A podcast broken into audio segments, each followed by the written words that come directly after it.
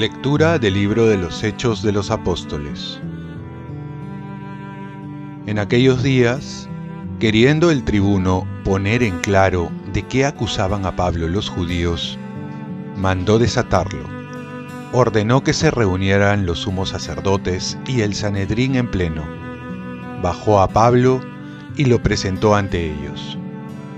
Pablo sabía que una parte del Sanedrín eran fariseos y otra saduceos y gritó, Hermanos, yo soy fariseo, hijo de fariseo, y me juzgan porque espero la resurrección de los muertos.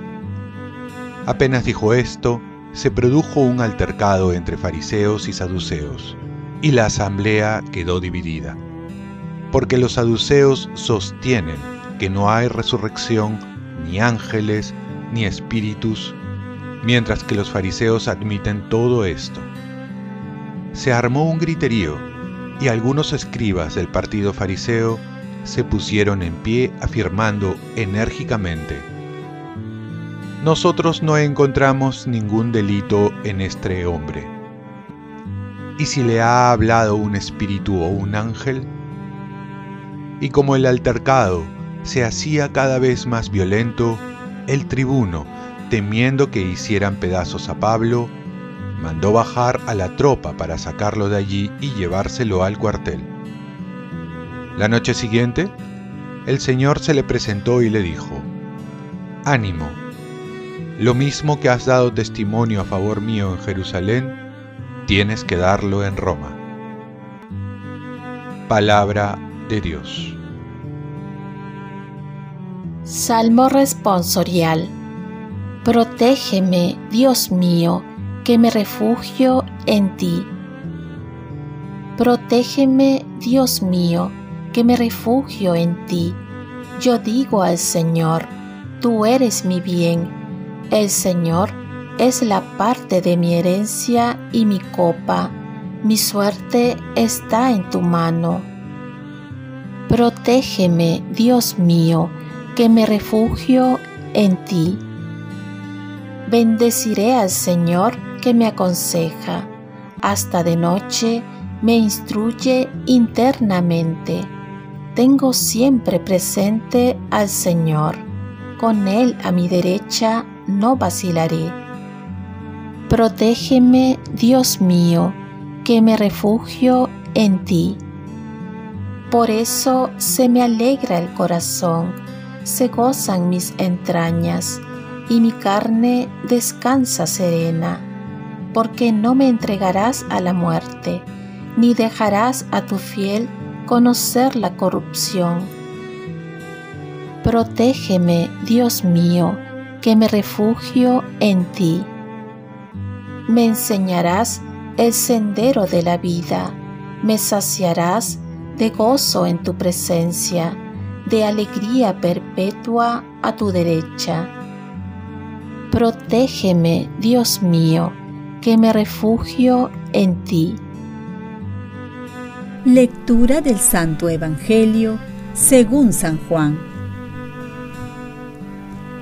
En aquel tiempo, Jesús, levantando los ojos al cielo, oró diciendo, Padre Santo, no ruego solamente por ellos, sino también por los que gracias a su palabra creerán en mí.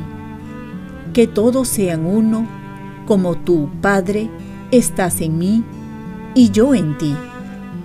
Que también ellos sean uno en nosotros, para que el mundo crea que tú me has enviado.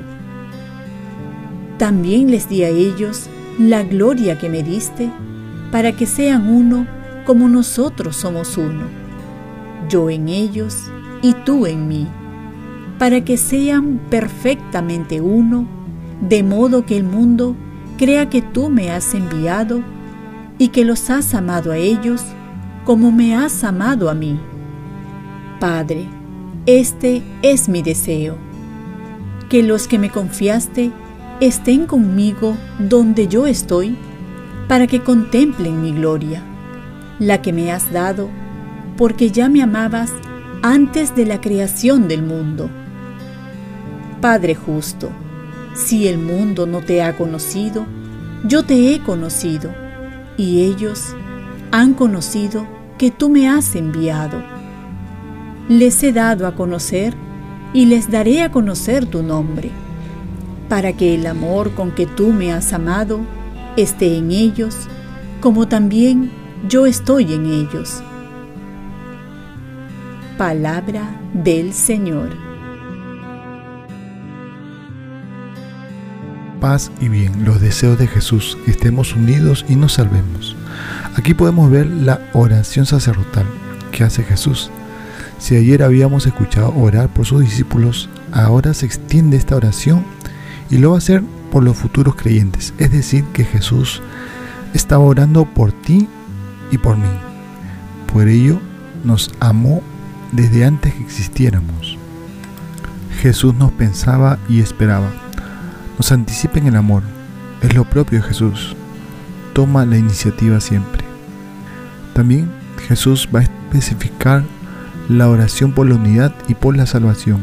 En realidad, necesitamos estar unidos para salvarnos. Nadie se salva solo.